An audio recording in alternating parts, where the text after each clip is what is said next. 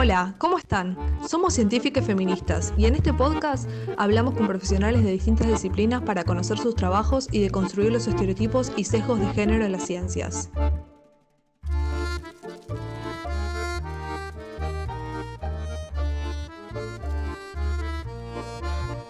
En esta oportunidad entrevistamos a Mariela José Bachuli. Ella es doctora en ciencias físicas y actualmente trabaja en la empresa satelital Satellogic. Hablamos con ella sobre cómo es trabajar en el ambiente privado y las diferencias con la academia científica, sobre el desarrollo de satélites en el país y lo que eso implica.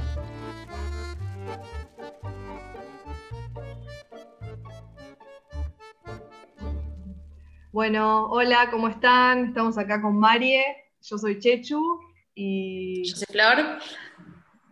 Bueno, vamos a empezar con esta entrevista. hola, dice Marie. Primero que nada, nada, gracias Mario por coparte, por el tiempo, por todo, la verdad que eh, está buenísimo esto. Y lo primero que te vamos a preguntar es si tenés ganas de presentarte vos con tus propias palabras, contarnos un poco más quién sos y nos gustaría saber con qué pronombre te, te identificas. Perfecto, primero digo mi nombre completo, eh, me llamo Mariela José Bachuili, tengo un apellido medio largo y medio difícil de pronunciar. Eh, hice la carrera de física en la Universidad de Buenos Aires, soy licenciada en física, luego de terminada la carrera hice mi doctorado en astrofísica de partículas en una cotutela entre el Karlsruhe Institute for Technology, que es eh, una universidad en Alemania, y la Universidad de San Martín. Eh, y después de terminar mi doctorado me quedé unos meses en, el ámbito científico y antes de empezar el postdoc me moví hacia la industria tecnológica, en particular trabajo actualmente en una empresa satelital. Eh, durante mis años de formación y, los años subsiguientes me dediqué a la docencia también, además de la investigación, me, copa mucho, digamos, o me interesa mucho la parte de la comunicación eh, y cómo motivar eh, no solamente a nivel universitario, sino en otros ámbitos educativos, como puede ser a nivel secundario, o sea, trabajé en secundaria y organicé olimpiadas de física y esas cosas para motivar vocaciones científicas. Eh, también tengo mi faceta pseudo artística, bailando tango, así que no descuido, digamos, eh, los otros ambientes que para mí son parte del equilibrio y son parte de poder apartar un poco la cabeza de la vida cotidiana y poder dedicarle también un poco a otras actividades que después me permitan volver, digamos, a, mi trabajo del día a día con, con la cabeza más fresca y con más creatividad eh, y también hago un poco de investigación en todo lo que tiene que ver con el tango y con ah, la comunicación en el tango, sí, y la docencia en el tango. Estoy escribiendo un libro con unas amigas. ¡Ay, qué primicias, que no sabe nadie. Muy bueno. Bueno, esa parte la editamos. Bomba, primicia. Em, entonces, eso es un poco el general. Eh, soy de la provincia de Buenos Aires, de Bursaco, de zona sur y empecé, digamos, la escuela, digamos, la hice ahí, pero el secundario lo hice en Capital. Y nada, creo que eso, me gusta viajar, la bici, hacer deportes, todas esas cosas. Y soy curiosa, que es lo que me parece que tiene que ver con la parte de por qué elegí física para, estudiar. Me suelen decir Marie, eh, que es como la, la, parte cortita de mi nombre, y en general me dicen Marie Joseba, como la parte cortita de mi nombre y la parte cortita de mi apellido. En el ámbito más artístico me conocen así, nadie me conoce por mi nombre completo. En el ámbito científico me conocen más por el nombre completo. Tengo como doble personalidad. Muy bueno. Y bueno, y nos decías que ahora estás trabajando en una empresa satelital. Entonces, queríamos saber un poco más eh, eso. ¿A qué te dedicas en la empresa satelital y cómo fue un poco tu recorrido en la empresa? sí, sí, o sea, tu último recorrido, digamos. Perfecto. Eh, fue, o sea, en realidad desde chiquita me gustó mucho siempre como la parte más experimental dentro de la carrera de física. hice todas las materias experimentales que pude y durante mi doctorado, pese a que mi doctorado tenía, tuvo mucha parte dedicada a lo que es simulaciones y modelado y estadística, eh, metí también bastante de trabajo en, la parte de los detectores del Observatorio Pierre Roger, que es con el que hice mi, mi tesis doctoral, y en relación a eso siempre me quedó como la inquietud pendiente de que me gustaba, digamos, más la parte pragmática y la parte de desarrollo más tecnológico. Y por ahí un poquito por prejuicio sentía como que de física, la gente que sale de la carrera de física tiene que ser científica, entonces me fui haciendo al principio carrera en esa dirección y busqué un grupo que tuviese mucha, mucha impronta fuerte en desarrollo de detectores, pero después hablando con un compañero de, de la Facu, me avisó de, de Satellogic y me contó de Satellogic, que es la empresa donde trabajo actualmente, y me presenté para un puesto de ingeniería. Ah, em, sí. Em, y un poco con, pensando que en realidad mi perfil no era muy acorde. En un primer momento, cuando entré, entré más que nada para la parte de modelado de sistemas ópticos y desarrollo de métricas por mi formación en estadística. Eh, y después con el tiempo me metí de lleno a toda la parte de manufactura, y hoy en día estoy trabajando, digamos, en todo lo que es transferencia desde la parte de diseño, desde el punto de vista de ingeniería, a lo que es manufactura en la parte de la planta, digamos, ¿no? La empresa donde trabajo es una empresa que hace satélites, eh, más de uno, digamos, del mismo modelo, no es que hace un solo satélite, como en general pasa en las industrias más tradicionales, sino que es una producción más masiva, digamos, de satélites, entonces hay toda una parte invertida en cómo generar procesos que permitan que la calidad de los satélites sea buena, pese a que estás haciendo un proceso repetitivo. Que por ahí no lo desarrollan ingenieros, la parte de manufactura, sino que son técnicos. Entonces necesitas poder asegurar y medir cosas que te permitan en el proceso de producción eh, garantizar la calidad del satélite eh, pero sin necesidad de que estrictamente esté un ingeniero presente durante el proceso. Como una cosa de producción en, en paralelo. Masa. Sí, masa. Sí. Sí, no, tanto, digamos, no que vamos a hacer 200 satélites por mes, pero sí hay como muchos del mismo modelo y entonces necesitas poder simplificar los procesos y llevarlos a un nivel donde puedas asegurarte que la calidad va a ser buena, pese a que la persona que lo está ejecutando no es una persona que haya hecho el desarrollo, o sea, que conozca el detalle tanto como la persona que hizo el desarrollo. O sea, están pensados como para venderse, por ejemplo. Sí, en realidad el producto no es el satélite en sí, sino las imágenes satelitales, pero sí está pensado, parte, digamos, del diseño está pensado para poder vender el uso del satélite a quien sea. Sí. Claro. Bueno, ya que nos metimos un poco en el tema de los satélites, em, ¿nos podés contar un poco qué, tipo de satélites son? O sea, que, bueno, recién contaste que usan, o sea, se dedican a, mm, analizar imágenes, ¿no? Pero, ¿qué tipo de imágenes? ¿Con qué finalidad? O sea, de, qué sé yo, meteorológico, de investigación, para cosas agropecuarias, o todo. El, mercado es variado, digamos, y en principio no es único y se sigue, como la empresa es una empresa que hoy en día está empezando realmente a, tener como tracción comercial. Eh, la empresa empezó como una empresa más eh, incubada, digamos, una pequeña empresa de desarrollo, y hoy en día ya es una empresa con clientes y está vendiendo, digamos, eh, fotografías a clientes. Eh, en ese proceso todavía el, mercado específico, como el detalle, digamos, todavía se está desarrollando, pero la base, digamos, es vender imágenes satelitales de dos tipos de resolución y con distinta calidad radiométrica, eh, radiométrica en el sentido de color, de composición de color.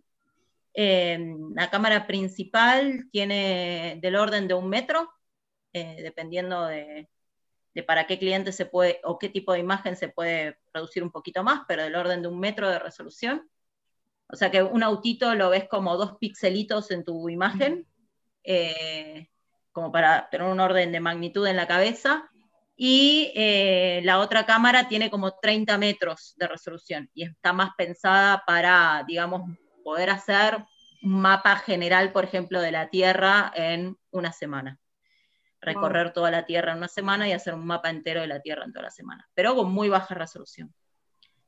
Em, los satélites son chiquitos, o sea, no, está, no está eh, pensada como la industria tradicional satelital, es una industria más ágil que está apuntada a vender fotos más baratas, eh, tomando más riesgos en el proceso, lo cual la hace un poco más divertida para nosotros los que trabajamos en el ámbito de ingeniería. Em, y eh, no se descarta tampoco la posibilidad dentro de la empresa que a futuro en cuanto a tecnología se pueda migrar a otras cosas. Hoy en día es solamente fotografía en, color, digamos, pero se puede en el futuro agregar otro tipo de, información si vemos que hay tracción comercial en alguna dirección. El satélite tiene el tamaño más o menos de un lavarropas, eh, y el objetivo también es poder dar eh, información de toda la Tierra, por eso hay una constelación de satélites y no es uno solo, y por eso mm. producimos muchos satélites y no uno solo. Eh, porque no está apuntado, digamos, a sacar fotos de un país específico o una región específica, sino para poder hacer fotos o revisitar, digamos, toda la Tierra en periodos de tiempos cortos. Y también poder brindar información a clientes interesados en momentos específicos, por cuestiones puede ser meteorológicas o accidentes o cosas de ese tipo. Eh, y después también tenés toda la parte del agro, monitoreo de campos, monitoreo del mm. agua, del movimiento marítimo, eh, hay mucho, digamos, que tiene de los clientes que tienen que ver con eso. Eh, la empresa es privada, entonces los clientes van de todos los tipos, van desde clientes privados a, clientes eh, estatales, digamos, gobiernos queriendo, no sé, revisionar cosas impositivas o hacer control de calidad de sus campos o de sus tierras. pero sí, eso sería como, como, como lo general que no significa que de acá a unos años no se pueda ir cambiando la tecnología y se vaya apuntando un poquitito más en alguna dirección que, en otra. Y originariamente eh, la empresa estaba, por lo que conozco yo, yo no estoy desde el principio, la empresa ya tiene muchos años, una empresa que, viene con un recorrido largo, digamos, adentro de la Argentina. Eh, empezó, digamos, más orientada a la parte de procesamiento de imágenes satelitales. Ah y después encontraron, digamos, que, la cantidad de imágenes y el costo de las imágenes no era tan rentable y no había tantas imágenes de la Tierra. Hoy en día hay otras empresas que hacen lo mismo que hace Satellogic, pero son pocas. Eh, son dos o tres empresas en el mundo. Y entonces vieron una oportunidad de mercado para el desarrollo de la empresa. Así que esencialmente, digamos, la cosa vino por ahí. O sea, los que originariamente armaron la empresa son programadores, no son ah, ingenieros ni, físicos. Y eso, eso te quería preguntar, comparado con otros satélites que hacen lo mismo, o sea, esto, esta resolución que vos decís de un metro y tener varios colores, ¿es algo que no existe en, otros lados, digamos? Eh, eh, eh, estamos posicionados muy bien a nivel internacional. Hay competidores, sí, Planet y alguna otra empresa más está como más o menos apuntado al mismo tipo de mercado, no con la misma calidad de imagen y no necesariamente con la misma resolución, eh, pero sí, estamos todas ahí más o menos parejitas. pero sí, de, a nivel internacional eso es como re lindo, que es que estamos posta a posta como muy bien posicionados entre las mejores empresas. Eh, y eso, digamos, que uno que tiene como el preconcepto de, la Argentina en el desarrollo tecnológico, que siempre estamos como un pasito atrás, es lindo saber que no es tan así, que se, hay otros tipos de, cosas que pasan también, por suerte. Totalmente, sí. Bueno, y nos, nos, querés contar un poco cómo, mm, o sea, a, a, grandes rasgos, ¿no? ¿Cuáles son las etapas del proceso de la fabricación de un satélite? O sea, desde cuál es la motivación, cómo se diseña, se fabrica, hasta que se pone en órbita y más o menos cuánto tiempo puede llegar eso. Eh, depende de qué tipo de desarrollos. Eh, acá no, participé de todos los procesos, así que hablo un poquito por arriba. Eh, experiencia. No tengo tanto conocimiento detallado.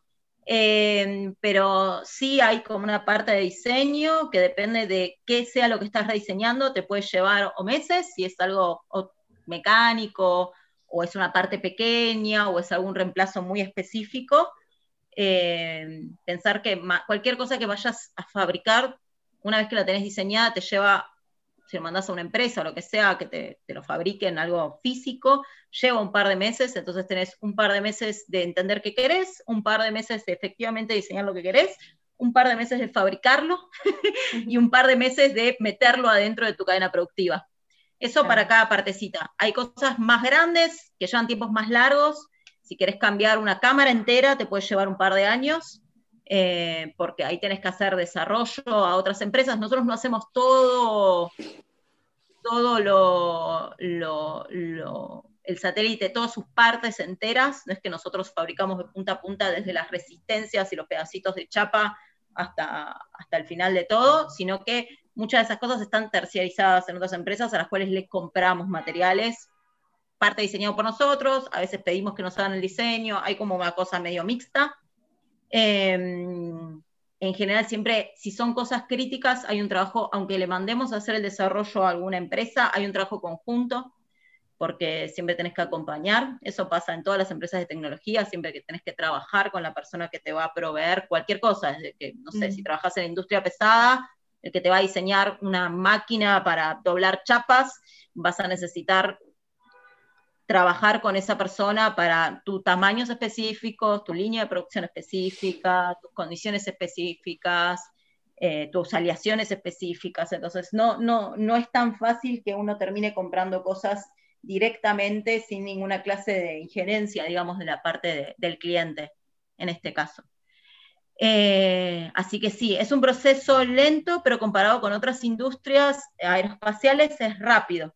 Eh, porque hay satélites que pueden llevarte a hacer los 10 años, 15 años, si son satélites grandes, con mucho desarrollo en el medio, eh, o desarrollo de tecnologías nuevas en el medio. Eh, si nosotros, reutilizamos en general otras tecnologías, hacemos algunos rediseños, hacemos, tenemos algunas patentes de la empresa, pero en general la mayoría son cosas que están más o menos diseñadas, que nosotros las reutilizamos astutamente para lo que nosotros necesitamos. Eh, entonces hay un poco de, trabajo mixto, pero sí, si querés comparar con otra, con la industria aeroespacial más tradicional, yo veo que el proceso es mucho más rápido. Y si lo querés comparar, es más parecido a una especie de, de desarrollo de empresa, más parecido a lo que hace SpaceX con sus cohetes, que, digamos, la industria más tradicional, que puede ser la NASA cuando, desarrollaba cohetes. Eh, es algo mucho más modular, mucho más pensado a poder reemplazar partes que se van poniendo viejas, o que cambia la tecnología, o que mejora la tecnología. Es mucho más ágil, se toma mucho más riesgo. O sea, algo como lo que se ve en la industria aeroespacial de hoy en día, que es que, bueno, lanzo cohetes y que se rompan y exploten y vamos viendo, eh, es algo que en la industria más tradicional se trata de que no suceda. Y hoy en día, digamos, a veces es mucho más barato ir y probar la tecnología que eh, diseñarla a un punto que te asegure que va a funcionar. Wow.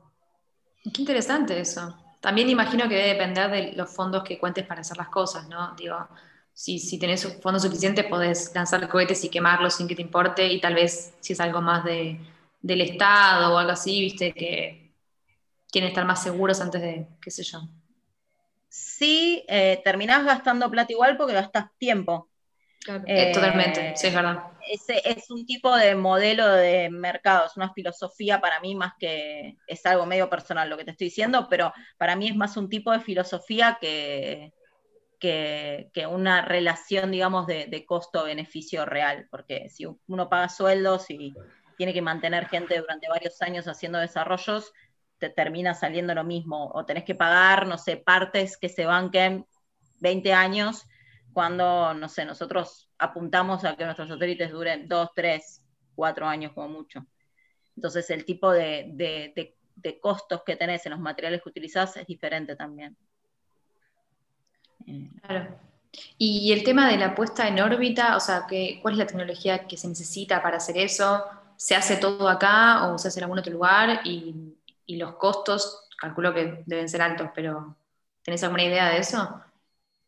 Costos no tengo mucha idea de nada, eh, pero sí... Mm, ¿Y qué tecnología se necesita para poner un satélite en órbita? Es medio difícil de, de contestar. Creo que la, la manera más fácil de contestarte eso es que soporte el lanzamiento y que soporte el ambiente aeroespacial, ¿no? O sea, fuera de la atmósfera tenés vacío y ciclados térmicos muy, muy violentos, o sea, tenés variaciones de temperatura en periodos de tiempos cortos muy grandes, ¿no? O sea, un satélite que está en una órbita entre 400, 300 y 700 kilómetros puede dar una vuelta a la Tierra en promedio, dependiendo en qué, qué kilómetro esté, se puede hacer la cuentita, digamos, al estilo al estilo modelito físico, eh, estamos hablando de unas dos horas, ¿no? Entonces el satélite se mueve muy rápido y en ese tiempo, en ese orden de magnitud de un par de horas, le da la vuelta entera a la Tierra. Entonces eso significa que pasó un tiempo en la parte fría de la Tierra y otro tiempo en la parte caliente.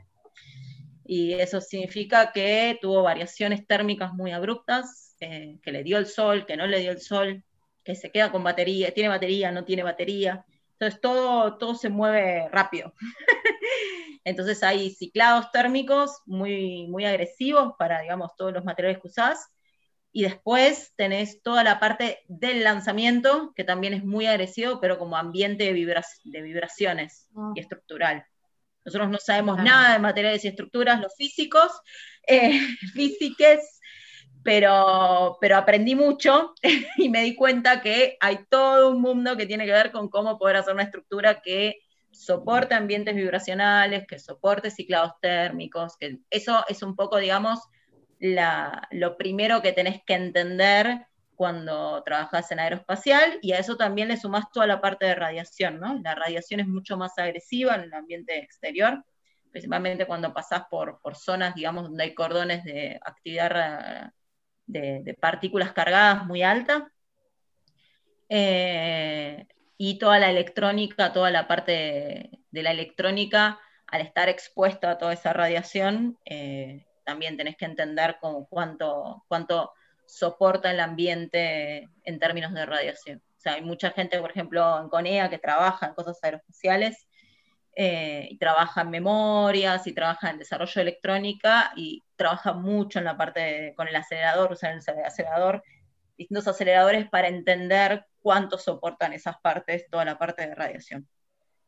Claro, claro, me imagino que quieren también en tierra probar todo lo que puedan, cuánto soporta radiación, vibraciones y cosas, ¿no? Antes de ensamblar todo y largarlo. Volvemos a definir el tipo de industria.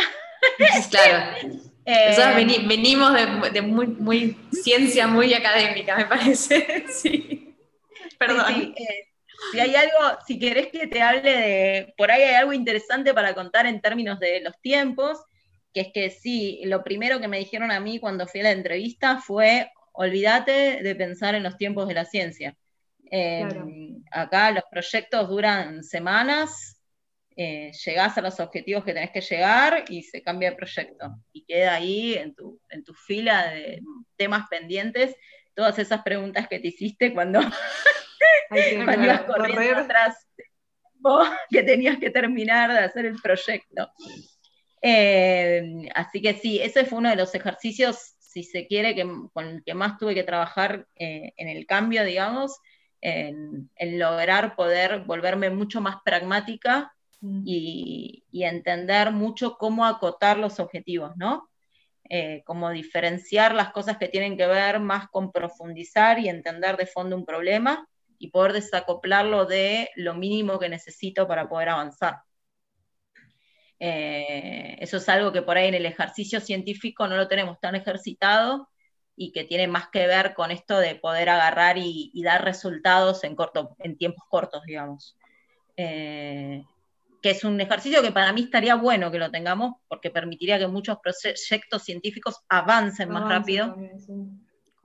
Eh, porque te permitiría poder desacoplar, digamos, eh, objetivos concretos a cortos plazos que hacen que el proyecto general avance, independientemente de que te vayan quedando agujeros que vas a ir completando con el tiempo. Eh, entonces eso, eso también es, un, es una mirada un poquito distinta que tiene una industria eh, como esta que está más pensada a tomar riesgos, ¿no? Entonces cuando tenés que tomar riesgos tenés que entender muy bien que, cuál es tu línea crítica y cuál es tu camino que tenés que, que definir, digamos, para poder lograr el objetivo concreto. Y un poco relacionado con esto, o sea, pasó varias veces que, no sé, largaron un satélite y, che, no funcionó. Eh, siempre las, misiones en general funcionan, ah, porque el objetivo de la misión es probar la tecnología en general, ¿no? Ah, eh, entonces, eh, digamos, en ese sentido volvemos de vuelta a que por ahí algún más conocido, más, digamos, de los medios de comunicación, cuando ves la comunicación de SpaceX, por más que se le haya reventado el cohete, ellos te dicen, estamos re contentos, la misión fue un éxito. Es un éxito, exactamente. ¿Qué onda? Entonces, en general, eh, los objetivos, o sea, cuando uno toma riesgos, sabe muy bien que puede fallar y muchas veces tener la respuesta a qué es lo que falló es parte de lo que estás buscando con ese objetivo de la misión. Claro. Eh, entonces, en general, eh, mi sensación es que sí, las misiones fueron todas exitosas. Después eh, podemos entrar en detalles de que hoy en día, además, estoy como muy contenta porque tenemos un montón de satélites en órbita sacando unas fotos hermosas que publican ahí en el Instagram. Sí, sí, sí, eh, y, y, entonces, en ese sentido, además hay un producto comercial concreto que para una empresa que era una eh, pequeña empresa en desarrollo que se manejaba con capitales de inversión, que pasa y pega un salto, digamos, a, convertirse en una empresa con tracción comercial, es algo importante y es algo que muestra, digamos, la confianza que uno puede tener en la, empresa. Eh, así que en, líneas generales te diría que sí. Problemas hay siempre, ¿no? Pero eso nos pasa a todos. y creo que también es parte del aprendizaje y es parte también de que en Argentina en particular, o sea, todo el grupo Satellogic tiene algo lindo que pese a que hoy en día es una empresa internacional, el núcleo fuerte de desarrollo tecnológico en cuanto a ingeniería, ciencia y toda la parte de gestión está en Buenos Aires. Mm. Eh, no la parte de manufactura que está en Uruguay y no algunas otras partes que están en otros lugares del mundo, pero toda la parte fuerte de desarrollo está en Buenos Aires y eso hizo que en un, hace haya mucha gente que hoy en día hay más gente formada en la industria aeroespacial y hay más interés por la industria aeroespacial, pero hace 10 años atrás no había tanta gente eh, que supiese de eso. Entonces también hubo mucha gente que vino con formación más general y que se formó en la industria aeroespacial adentro de la empresa. Ah, mira, está eh, bueno. Yo, por ejemplo, soy un caso. Yo no es que venía con una formación en la industria aeroespacial previa a entrar en la empresa. Eh, entonces, todo lo que tiene que ver específicamente con la formación en el área, eh, lo adquirí en la empresa. No se pierdan la segunda parte de la entrevista, donde hablaremos más en profundidad sobre las diferencias y similitudes entre el ambiente privado y público en la ciencia.